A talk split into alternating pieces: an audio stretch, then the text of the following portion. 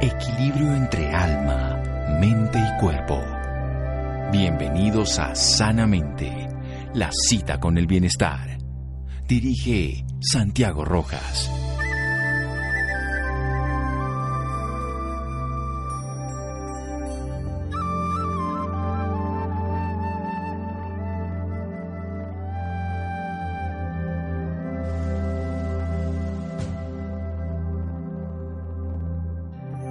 Recuerda respirar, después de todo es el secreto de la vida, Gregory Maguire. Buenas noches, estamos en Sanamente de Caracol Radio. Siempre la Semana Santa era una época de respiro. Respiramos entre las labores de tanto tiempo, el esfuerzo, el alcanzar, el llegar, y no hacíamos pausa y no parábamos y no solamente no parábamos, sino que estábamos ambiciosos por seguir y por continuar. Y la vida nos puso a respirar de una manera diferente, a hacer pausas que no conocíamos. Pero qué tal que aprendamos precisamente en esa única realidad que tenemos. Todo el mundo espera una vida larga, provechosa y útil. Pero para lograrlo tiene que hacerlo paso a paso, en cada única realidad de vida que nos da el aire que respiramos, la vida que nos respira en cada instante que nosotros podemos respirar. Nadie tiene la vida comprada y solamente le dura los minutos, segundos máximo para algunos que tiene de aire en su interior. Pero ese aire no solamente depende del oxígeno, que es al que le damos más importancia, sino el equilibrio, el contraste entre el oxígeno y el dióxido de carbono. Como bien decía un investigador ruso ya que nos dejó una técnica y una estrategia, el doctor Constantín Buteyko, pero sobre todo una experiencia que podemos hacer en nuestra casa en este momento.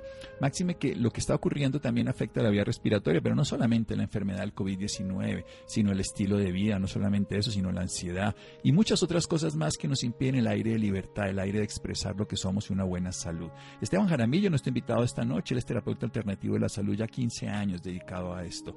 Ha mejorado la calidad de vida y de niños enseñando diferentes técnicas naturales que son totalmente posibles de aplicar no solamente en el tema del asma, la insuficiencia respiratoria, la ansiedad y muchas otras más, sino hasta en cosas tan simples como la rinitis o hasta cosas mucho más complicadas ya como la enfermedad pulmonar obstructiva crónica. Bien, nos va a hablar de esto en este programa. Esteban, buenas noches y gracias por acompañarnos.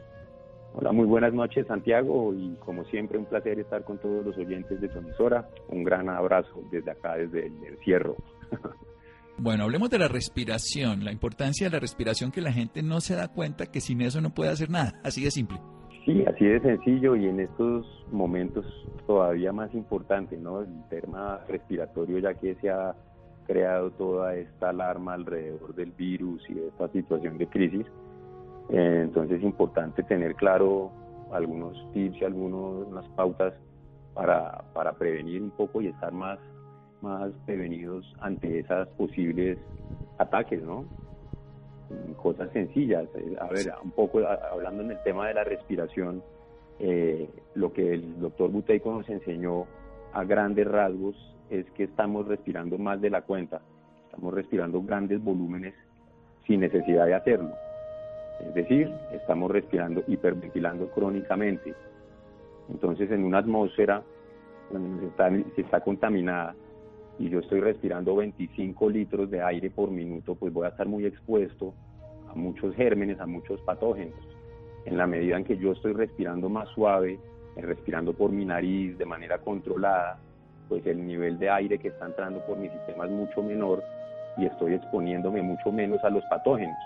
Y no solamente me estoy exponiendo menos a los patógenos, sino estoy exponiendo, si yo, en el caso de que yo esté enfermo, por ejemplo, si yo estoy respirando durísimo, 25 litros por minuto, eso significa que estoy expulsando, expulsando virus durísimo en cada, cada minuto.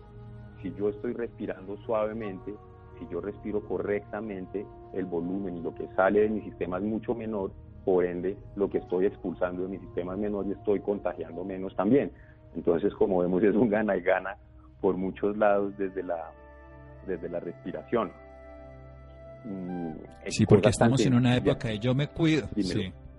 No, dime, dime. Sí, estamos en una época. Sí, estamos en una época en que yo me cuido para cuidarte y yo te cuido para cuidarme. Y si respiramos menos, nos estamos cuidando de lo externo y estamos cuidando a lo demás, a los demás de lo interno.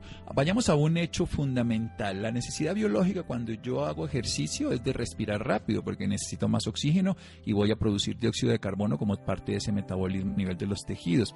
Pero ¿por qué respiramos más rápido si no estamos moviendo el cuerpo? ¿Es nuestra mente la que nos lleva a necesidades innecesarias? Precisamente, eso que acabas, lo acabas de poner ahí clarito, es lo que nos está pasando. Estamos respirando a mil, como si, estamos respirando como si estuviéramos corriendo una maratón en reposo y resulta que deberíamos estar respirando mucho más suavecito. ¿Por qué estamos respirando de esta forma tan acelerada? Pues son muchos los factores que hacen que lo hagamos. Uno, el fundamental, es la creencia que si respiramos más es mejor, ¿cierto? Todos hemos crecido con el mantra de que, o el, dicho de que si tú respiras más, es mejor, respira profundo y es mejor. Y resulta que no es tan así. Eh, dos, el hábito de respirar por la boca. Mucha gente respira por la boca. No se da cuenta, pero es un hábito que tenemos que corregir porque al respirar por la boca estamos llevando mucha cantidad de aire a nuestros pulmones. Y más allá de que sea la cantidad, es la calidad del aire que le estamos metiendo a nuestro sistema, por ejemplo. Cuando estamos respirando por la boca, estamos llevando los patógenos directamente al, sistema, no lo estamos filtrando, no lo estamos humidificando, no lo estamos esterilizando, y todo esto es lo que pasa, y ni reduciendo su, su, su, cantidad, ¿no? Que es lo que pasa cuando nosotros... Esteban. Oh, dímelo. Sí. Sí, vamos a hacer un pequeño corte y seguimos con toda la idea en un momento después de este pequeño anuncio comercial. Seguimos en Sanamente de Caracol Radio síganos escuchando por salud. Ya regresamos a Sanamente. Bienestar en Caracol Radio. Seguimos en Sanamente.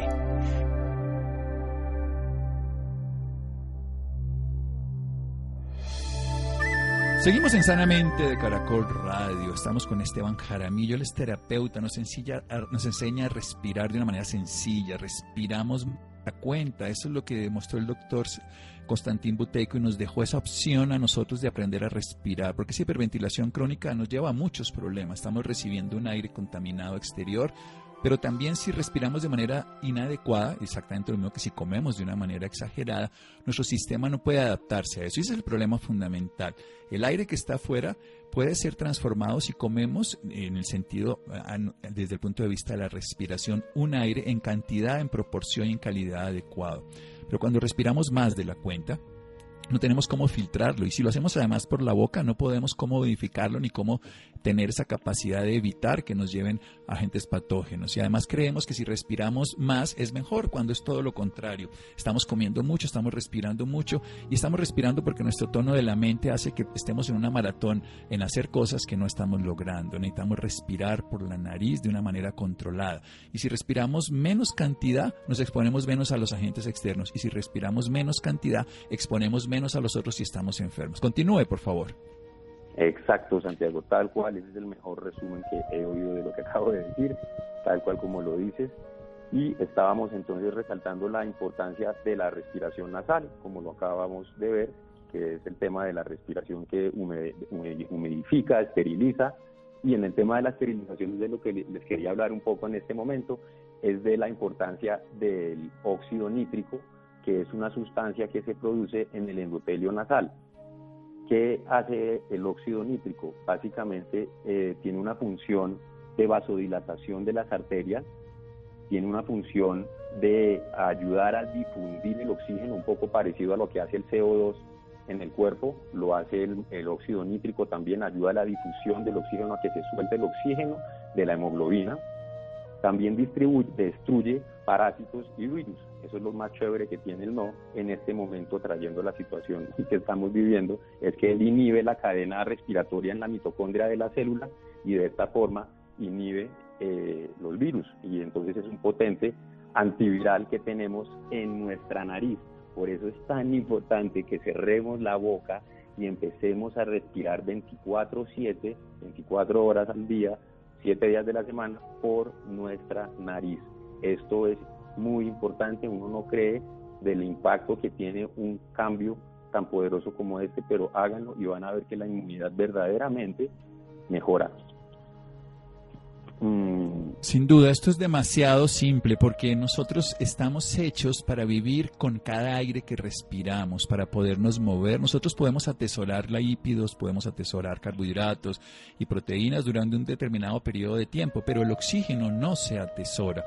Y el oxígeno, que es la molécula de la vida, tiene que llegar a todos los tejidos. Entonces, el pulmón debe hacer esa función, pero para eso tenemos que llevarle un aire de calidad y ese aire de calidad viene por la nariz, no viene filtrado, entonces viene un aire contaminado viene de una manera inadecuada, en una turbulencia inadecuada que le daría la boca, porque la nariz no solamente le hace de filtro, también le da una turbulencia de un flujo para que lo pueda aprovechar adecuadamente, así como nosotros lo necesitamos en la vida un flujo adecuado para bañarnos, para movernos, para todo, pues para respirar es lo mismo. Pero recordemos esto, el óxido nítrico, esta molécula maravillosa que sabemos que necesitamos para muchas funciones de la vida, está en el endotelio nasal y nosotros la necesitamos para que las arterias se vasodilaten, eso quiere decir que se crezcan un poquito para que el oxígeno que está pegado a la hemoglobina salga y llegue a los tejidos donde necesitamos, cerebro, todos los órganos. Y además tiene capacidad directa biológica de destruir parásitos, agentes tóxicos y virus. Y mejorar la circulación cardíaca y de mejorar incluso la función sexual. ¿Cómo hacemos ejercicios? Vayamos a la práctica porque estos tips cuando lo podamos aplicar en la casa en este momento todos los días nos pueden ayudar a este momento de incertidumbre e incapacidad.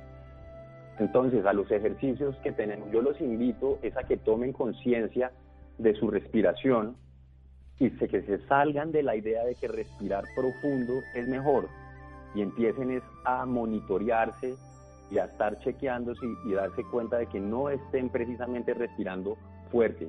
Ustedes deben respirar de manera tal que no lo sienta el vecino, que su mujer que está al lado en la cama no le tenga que decir, oye gordito, respira más suavecito, es que es que no me dejas dormir, ¿me entiendes? La respiración debe ser sutil, porque es que no pasa. Y el hiperventilador crónico fuera eso, que respira muy duro, también tiene un umbral de la sensibilidad súper exaltado, porque cuando uno está hiperexcitado, básicamente uno está alerta. Entonces, si mi sistema está alerta, yo me estoy tratando de quedar dormido porque soy hiperventilador, eh, y soy hiperventilador crónico, a mí, a mí me suena el vecino, la madera cruje, el pajarito de la esquina, todo le genera a uno un estímulo nervioso y por eso es que uno no se puede quedar dormido cuando uno es hiperventilador crónico, porque uno está en un estado de alarma constante y ese estado de alarma constante se traduce en un metabolismo también intensificado, en una respiración afanosa. Entonces, un ejercicio muy poderoso es el de la autoobservación y de estar viendo que no estemos moviendo nuestros hombros al respirar, que no nos estemos sintiendo como respiramos, que no estemos respirando por la boca. Eso, por un lado, es un ejercicio de toma de conciencia, pero un ejercicio práctico que podemos empezar a practicar diariamente es el de, el de la destapada de la nariz naturalmente, por ejemplo. Podemos en las mañanas apenas nos levantemos, hacer el destapado de nariz natural que nos plantea Buteico, que es muy interesante porque utilizamos dióxido nítrico y dióxido de carbono para generar una inhalación que nos va a abrir vías aéreas y todos los bronquios en la mañana cuando nos despertemos para iniciar nuestro día bien oxigenados y poder funcionar bien. Es que acuérdense que si no estamos bien oxigenados, nada funciona, nada funciona. Entonces, en la medida en que oxigenamos bien, por ejemplo, volviendo al tema de la inmunidad, si yo estoy bien oxigenado, mi tracto digestivo se estimula, se oxigena bien, la microflora puede nutrirse y el sistema inmunológico se fortalece por eso, porque le estoy dando temperatura, le estoy dando alimento, le estoy dando fuerza a mi flora intestinal y ahí, se, ahí es donde vive el sistema autoinmune. Digamos que el 70% de nuestro sistema autoinmune, de la fuerza del sistema autoinmune viene de la flora intestinal que nos genera las defensas. Entonces, por eso es tan importante que oxigenemos bien. Entonces, el ejercicio de empezar el día haciendo unas compresiones, una compresión de nuestro sistema, presurizando nuestro sistema a partir de unas retenciones seguidas, de la respiración es una muy buena práctica. Básicamente lo que hacemos es inhalamos, exhalamos, tapamos la nariz y aguantamos la respiración 10 segundos, retenemos el aire los 10 segundos y cuando pasen los 10 segundos destapamos la nariz y nos aseguramos de llevar el aire hacia adentro, no de exhalarlo. Respiramos tres veces normal y volvemos y repetimos en la, la apnea. Inhalo, exhalo, retengo, aguanto 15 o 10 segundos la respiración y cuando pasen los 10 a 15 segundos suelto e inhalo lentamente el aire, lento, sin violencia, porque no queremos forzar la respiración en ningún momento. Entonces, este es un muy buen ejercicio práctico que podemos hacer en las mañanas apenas nos levantemos o antes de acostarnos para que durmamos bien, descongestionados y nos levantemos reparados.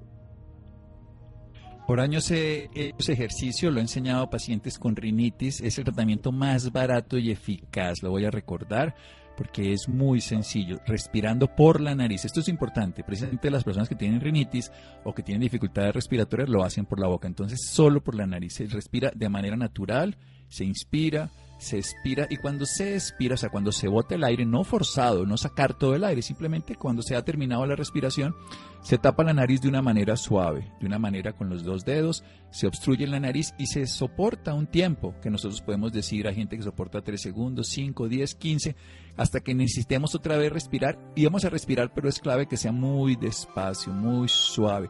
Sin esfuerzo, respiramos tres veces natural, siempre por la nariz, sin hiperventilar, o sea, sin que haya carrera y nuevamente volvemos a botar el aire después de la tercera vez, tapamos la nariz, la obstruimos, ojalá podamos soportar unos segundos más y con que lo haga unos 5 o 6 veces, la nariz se destapa completamente, gratis, sin tener que usar ninguna sustancia que luego afecte y haga hipertensión, sin generar además una toxicidad para el sistema y nos recuperamos por la mañana o nos dormimos por la noche. Vamos a hacer un pequeño corte otra vez Sebastián y vamos a hablar de otros ejercicios y otras prácticas que usted bien enseña y además cualquiera que esté interesado después nos da sus datos para que se comunique directamente con usted. Estamos aquí en Sanamente de Caracol Radio.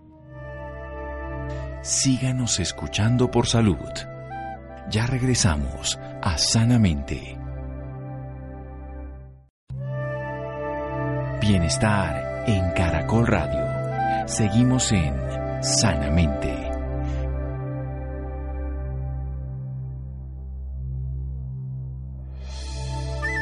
Seguimos en Sanamente de Caracol Radio. La importancia de la respiración para la vida es total.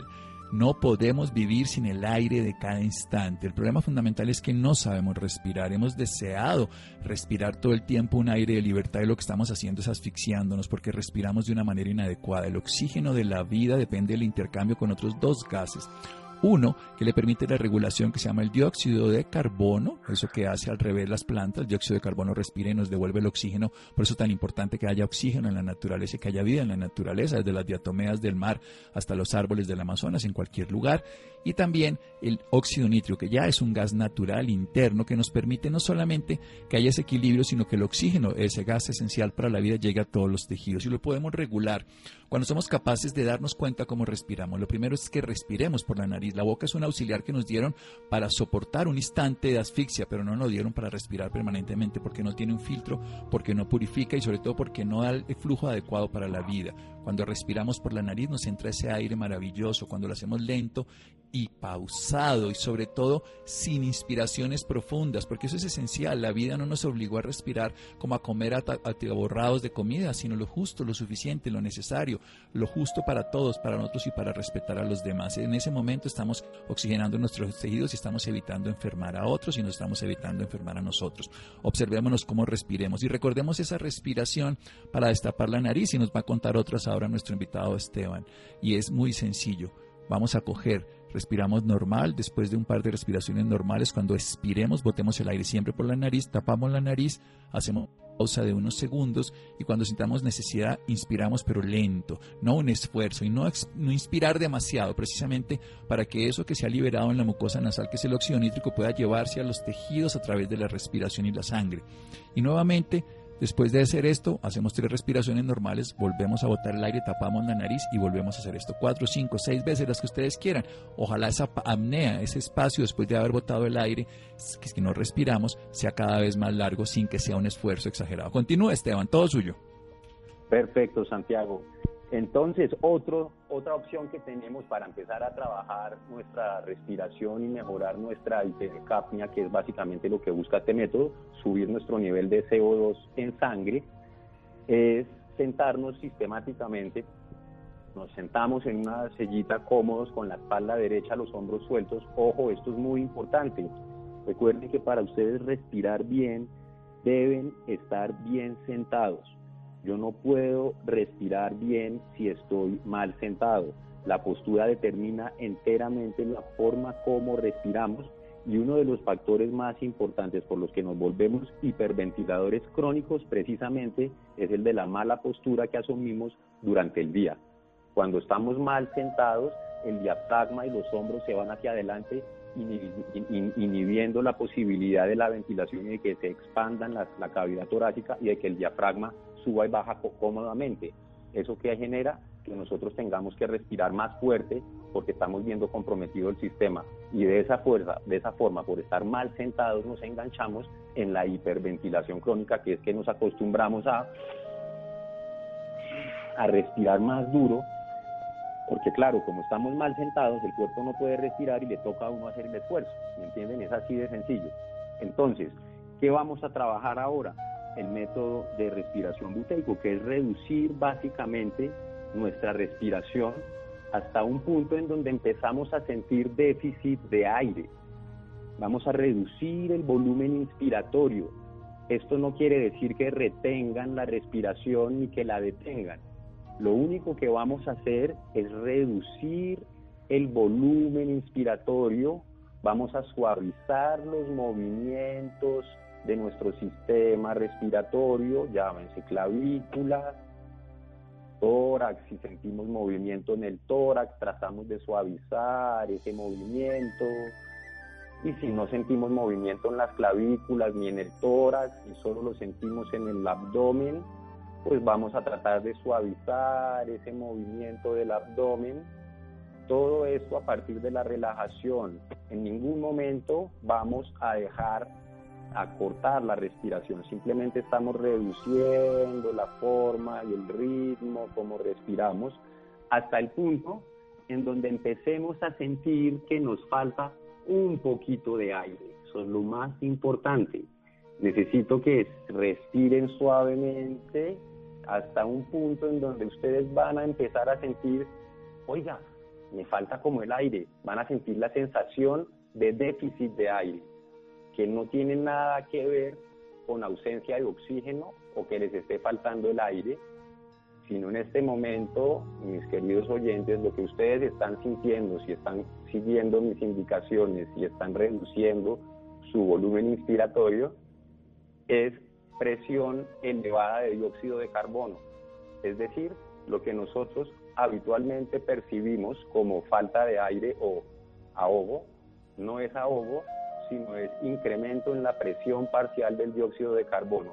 Y lo que estamos sintiendo es ganas de inhalar profundo para poder exhalar y liberarnos de, esa, de ese exceso de CO2.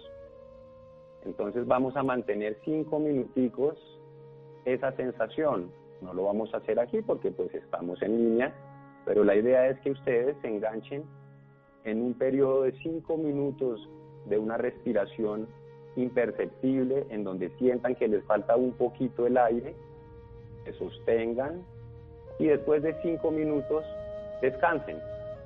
Descansan dos minutos, tres minutos y pueden volver a engancharse en otro round, hacen otros cinco minutos.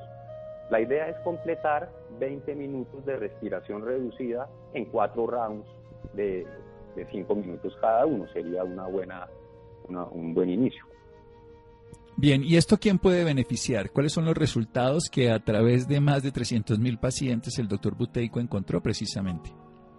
Entonces, eh, pacientes con problemas respiratorios se benefician rápidamente del método, es decir, con los pacientes de asma, rinitis, sinusitis, em, goteo postnasal, en fin, todas estas patologías relacionadas a las vías aéreas, se, ve el, resultado rápidamente. Ya con otras cosas como la hipertensión o problemas de acidez pues hay que esperar más tiempo con los problemas del sueño, la, para la apnea del sueño, también es muy efectivo, no es que haya, no, no hay que esperar años ni meses, pero digo, no es tan visible el efecto como lo es con los respiratorios, porque es que por eso el, método se hizo famoso en realidad por los efectos en el asma y en la rinitis, aun cuando se creó por un médico que era hipertenso y lo y, su primera y su primer tratamiento fue para la hipertensión básicamente que fue el, el se, se, trató su hipertensión a partir del método de respiración que creó el doctor Buteco entonces hipertensión también y fatiga crónica déficit de atención sueño frágil, con los problemas del sueño es muy efectivo también, el sueño se puede conciliar fácilmente, se vuelve a tener un sueño reparador, podemos evitar ronquido, reducir el ronquido, de pronto no evitarlo, pero sí reducirlo y de esta forma prevenir que vayamos a tener eh, apneas de sueño posteriormente, que es el, el eh, la progresión natural de la hiperventilación en términos de en la noche es que tú hiperventilas después de hiperventilar estás roncando, después de roncar estás haciendo apnea del sueño, después de que haces apnea del sueño tienes insomnio y después de que tienes insomnio no duermes y no descansas y después de que no descansas estás fatigado crónicamente y si estás fatigado crónicamente no hay vida. Entonces el, el espectro es muy amplio para de, pacientes que se pueden beneficiar, incluso deportistas de alto rendimiento, también es importantísimo para aprender de cómo es la oxigenación ideal y cómo mejorar nuestras marcas. Em, eso es básicamente, Santiago. Es tan sencillo porque es el aire de vida que está permanentemente disponible en todo nuestro planeta y que hoy en día además está un poco más limpio gracias a la disminución de la contaminación ambiental, pero es el aire de vida al que tenemos que aprender a respirar y eso se aprende de una manera sencilla. Comemos demasiado, respiramos demasiado, comemos en exceso, respiramos en exceso, pensamos en exceso y desbocamos nuestra mente. Pues qué bien, cuando se respira menos, se termina comiendo menos. Y cuando se respira menos de una manera adecuada, se termina pensando menos. Se aquieta la mente y se aquieta la necesidad de alimento. Se disminuye la necesidad de sueño profundo en el sentido negativo y se logra un sueño profundo pero reparador. Se logra mucha más claridad mental, se logra mucha más serenidad y se desarrolla con un acto que podemos aprender. Nos han enseñado dos técnicas muy sencillas para destapar la nariz y la otra es el aquietamiento, es generar una aparente asfixia, pero es simplemente para descubrir que como comíamos mucho también respirábamos mucho. Se hace en periodos de cinco minutos, cuatro veces con un intervalo, donde simplemente lo que estamos buscando es aquietar nuestra respiración, primero atendiéndola, con solo atenderla nos damos cuenta que movemos los hombros, entonces vamos a ir aquietando los hombros, luego hasta que sea tan imperceptible que incluso si nos pusiéramos un dedo, nos daríamos cuenta, un dedo pegadito a la nariz, por debajo de la nariz, que es, al principio va a ser un ventarroncito, luego es una brisna y luego casi que no se siente absolutamente nada. En ese momento nuestras manos se van a poner caliente, nuestra mente se va a agudizar, nuestra sensación de unidad con todo es maravillosa y simplemente es porque estamos dejando de estar centrados en nosotros mismos, estamos expandiéndonos a una conciencia. O sea que también es un acto meditativo y de capacidad. Y una última recomendación de estilo de vida, nuestro amigo Esteban Jaramillo, por favor, para estos momentos de que cada uno está consigo mismo y con sus más cercanos queridos seres.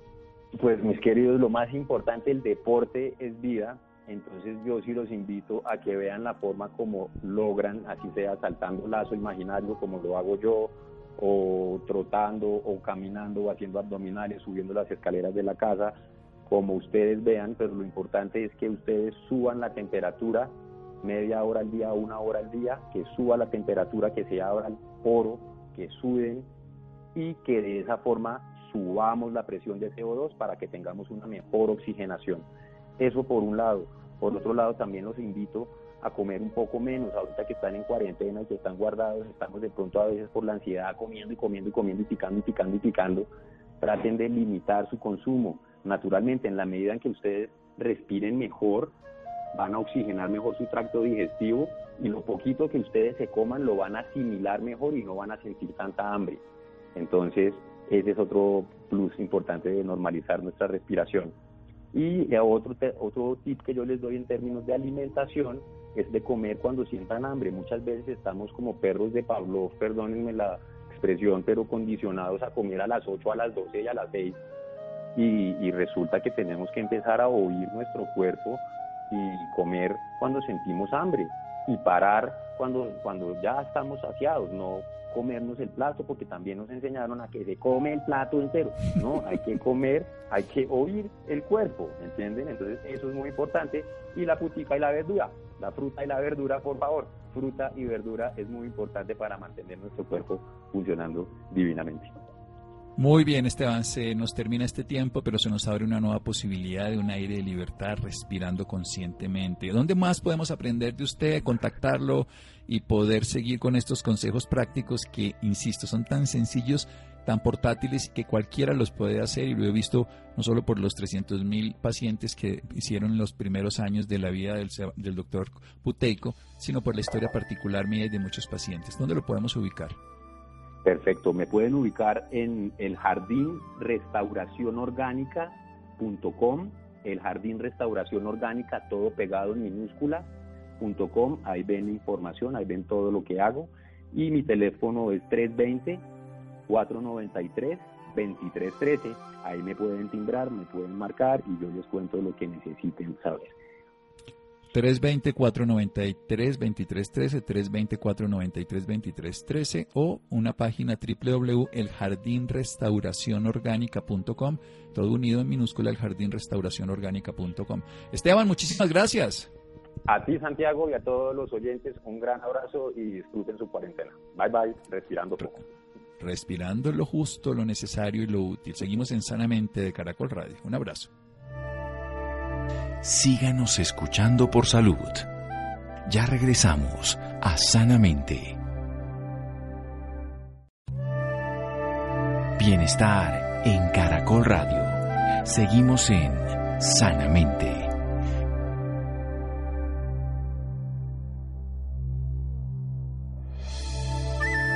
Seguimos en Sanamente de Caracol Radio. Los interesados en el invitado anterior, Esteban Jaramillo, el celular 320-493-2313, 320-493-2313 y también una página www.eljardinrestauracionorgánica.com.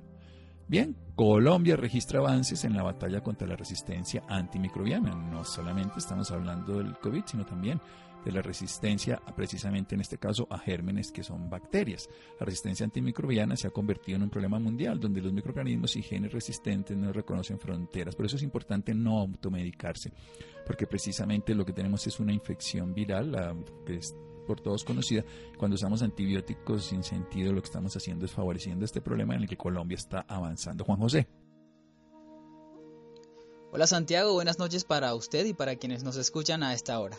El uso adecuado de antibióticos, el diagnóstico oportuno mediante la consulta temprana con el especialista y el lavado de manos son algunas de las medidas preventivas que deben tener en cuenta para disminuir la resistencia antimicrobiana, una de las principales preocupaciones de la Organización Mundial. Para hablarnos más del tema nos acompaña el doctor Juan Carlos Cataño, él es infectólogo. Doctor, buenas noches y bienvenido a Sanamente. Sí, buenas noches, un saludo para ti y para toda tu radio escuchas. Doctor, para iniciar, cuéntenos un poco sobre lo que es la resistencia antimicrobiana. Bueno, la resistencia antimicrobiana es un fenómeno que se da en la naturaleza de manera espontánea, es decir, las bacterias no se vuelven resistentes, muchas de ellas ya existen resistentes en la naturaleza.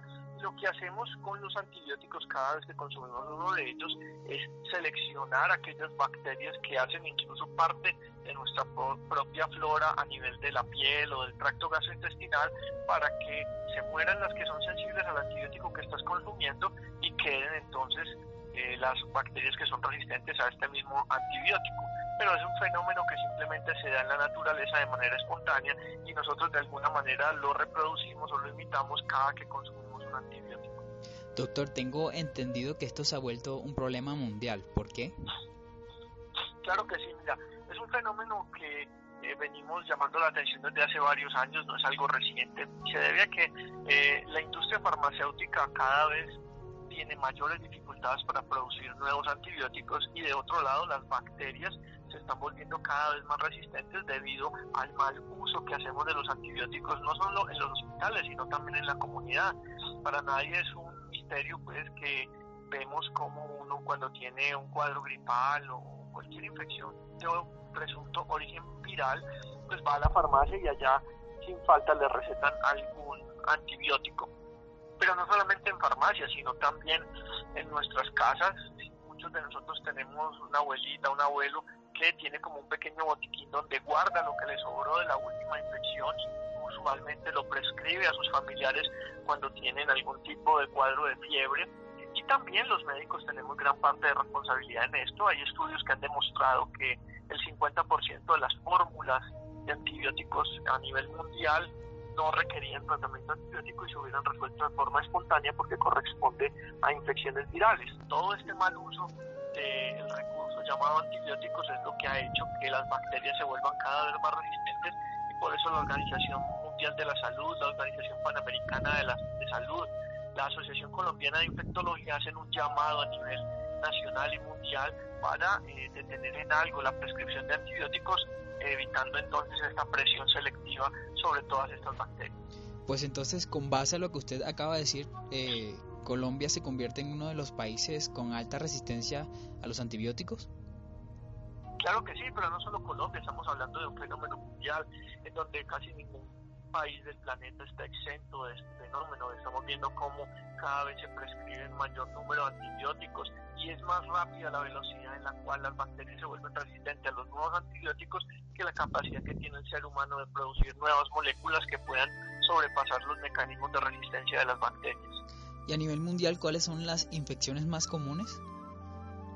Bueno, va a depender de si usted está mirando las infecciones que se hospitalizan o aquellas que se manejan en la comunidad. Los hospitales lo más frecuente que vemos son las infecciones posteriores a una cirugía, las infecciones urinarias asociadas a las ondas vesicales, las eh, neumonías asociadas a la ventilación mecánica, eh, las infecciones asociadas a los catéteres o a los dispositivos que se le aplican, por ejemplo, una prótesis articular o un marcapasos o similares. Ya en la comunidad lo que más frecuentemente vemos son las infecciones de piel y tejidos blandos, de igual forma las infecciones urinarias y las múltiples tipos de infecciones respiratorias que con frecuencia tenemos. Hablemos un poco sobre las medidas de control que debemos tomar en cuanto a limitar el impacto y a reducir la resistencia. Claro que sí, es, una, es un trabajo de todos, es una responsabilidad no solamente de médicos, farmacéuticos, sino también de la comunidad como tal, en donde el llamado es a procurar no utilizar antibióticos a menos que sea estrictamente necesario, utilizarlos solo en aquellos casos donde la vida del paciente va a depender de esto, no utilizarlos para las diarreas o las infecciones respiratorias altas que comúnmente son producidas por virus y que se resuelven de manera espontánea con el manejo simplemente de los síntomas. El llamado entonces a nivel comunitario y a nivel hospitalario es a no utilizar los antibióticos a menos que no exista otra medida.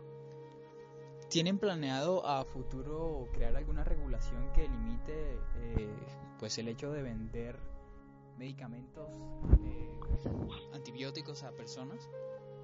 Sí, claro, es bien conocido que en países industrializados la venta de antibióticos no es una venta libre como si lo es en nuestro país y eso hace que sea un poco más fácil de controlar el fenómeno en dichos países. Sin embargo, en el nuestro eh, los antibióticos son de venta libre, lo cual ha generado un gran impacto de este tipo de conductas en lo que es la resistencia bacteriana. Esperemos que eh, posterior a que pase todo este problema de la, del COVID-19, pues nuestro gobierno le preste atención a este aspecto tan relevante de la salud pública y podamos finalmente tener una regulación al respecto. Doctor, ¿qué hacen ustedes cuando una persona es resistente a una bacteria? Pues nos toca empezar a combinar antibióticos, hacer uso de los procedimientos quirúrgicos para remover mecánicamente o de forma manual el sitio de la infección, los drenajes, funciones y otra serie de procedimientos invasivos diseñados para tratar de controlar la infección. Esto siempre debe estar acompañado entonces de un tratamiento antibiótico, pero si la bacteria es multiresistente, pues va a ser poco lo que el antibiótico le pueda añadir al tratamiento y es allí entonces donde nos vemos abocados a hacer procedimientos invasivos o incluso amputaciones. Doctor, ¿cuál es su consejo para las personas que nos escuchan a esta hora? Claro que sí, una de las cosas más importantes que la comunidad en general debe tener en cuenta es evitar el uso indiscriminado de los antibióticos. Los antibióticos deben ser formulados por un profesional de la medicina que esté en capacidad de discernir cuándo una infección es causada por un virus y que por tanto se resuelve sola y cuándo es causada verdaderamente por una bacteria que requiere antibióticos.